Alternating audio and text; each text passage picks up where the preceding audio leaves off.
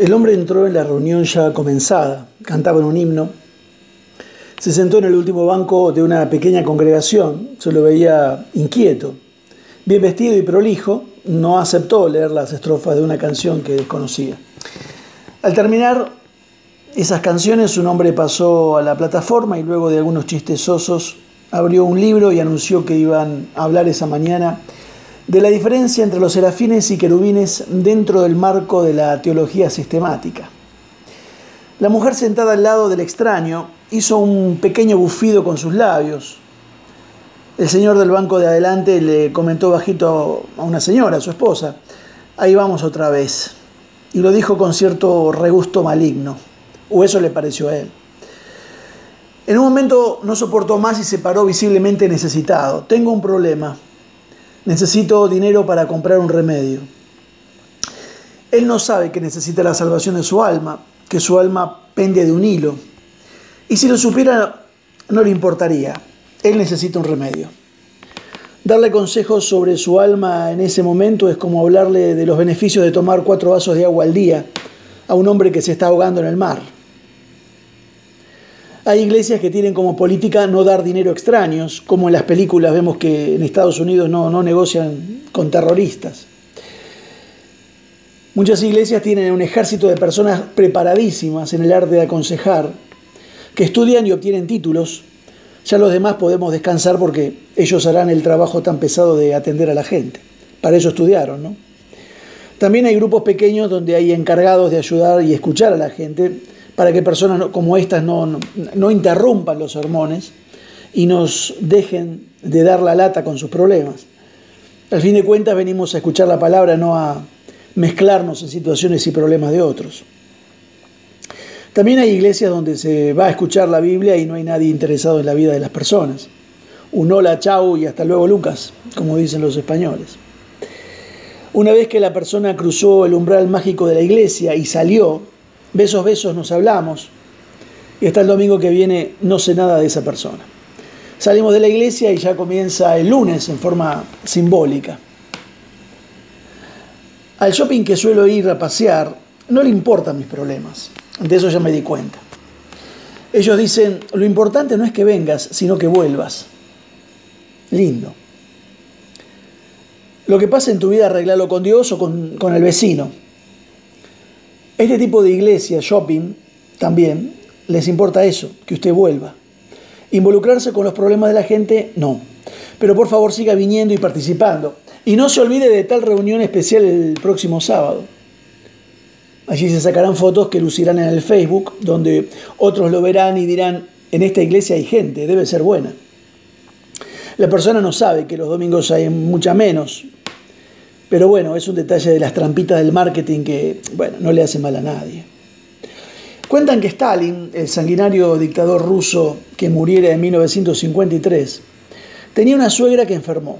Su esposa le pidió que mirara por su madre una noche mientras él trabajaba en sus asuntos.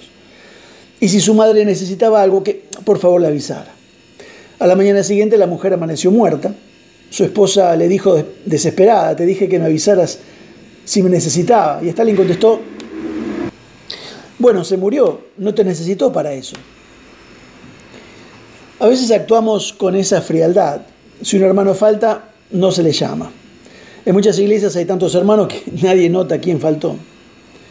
Algunos hermanos prefieren no contar sus cosas entre sus hermanos porque luego se entera hasta el comerciante chino de la esquina. Las iglesias a veces se convierten en un lugar a donde ir, como un shopping, nada más. Un aeropuerto, un cine lugares donde a la gente a tu alrededor no le interesa lo que te pasa. Se le llama un no lugar. Una autopista, una habitación de un hotel, un aeropuerto, un centro comercial, un supermercado. Para Marc Auger, un lingüista francés, estos son espacios, dice él, circunstanciales, casi exclusivamente definidos por el pasar de individuos. No personalizan ni aportan a la identidad. ¿Las iglesias actuales aportan a la identidad? Es un buen tema para otro audio, ¿verdad? Yo no consigo iglesias de mil personas, es un problema mío. Es que no conozco familias de, mil personas que se reúnan a disfrutar y se conozcan todos. Pero en las iglesias pequeñas, no vaya a creer, se conocen demasiado.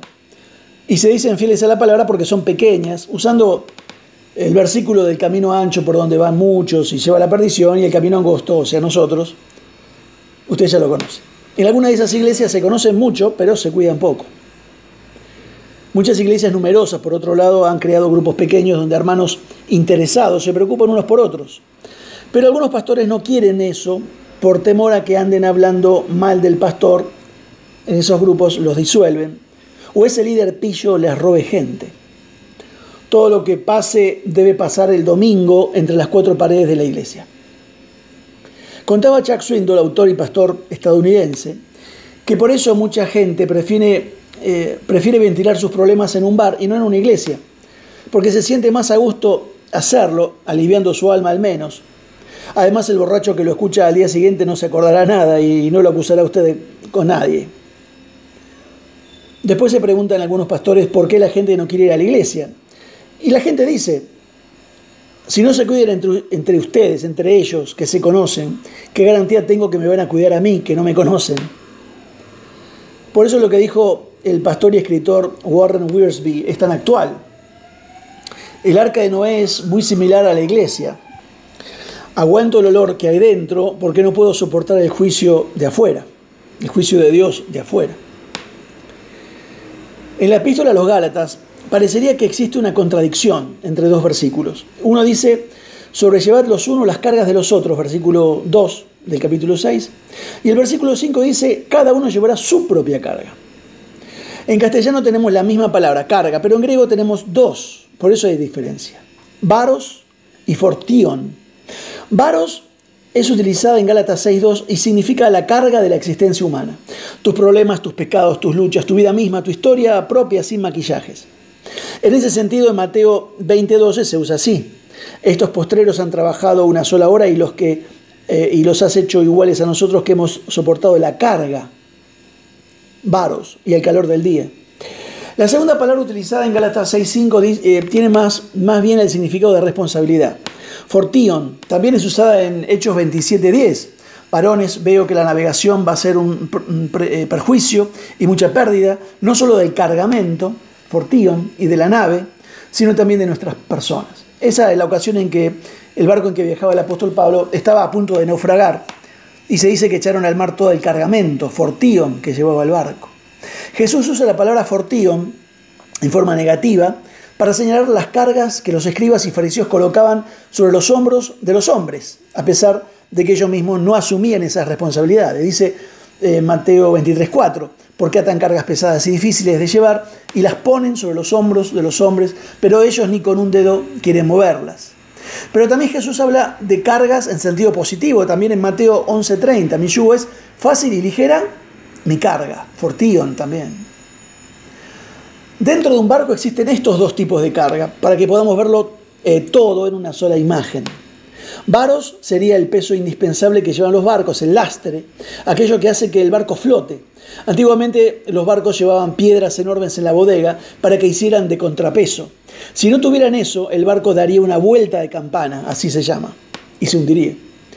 Solo cuando un barco tiene esa carga, varos, es que puede llevar cargamento, fortíon. Entonces, según Gálatas 6, en el verso 2 puede haber en la iglesia personas que no pueden mantener su varos y por lo tanto su vida cristiana corre serio peligro.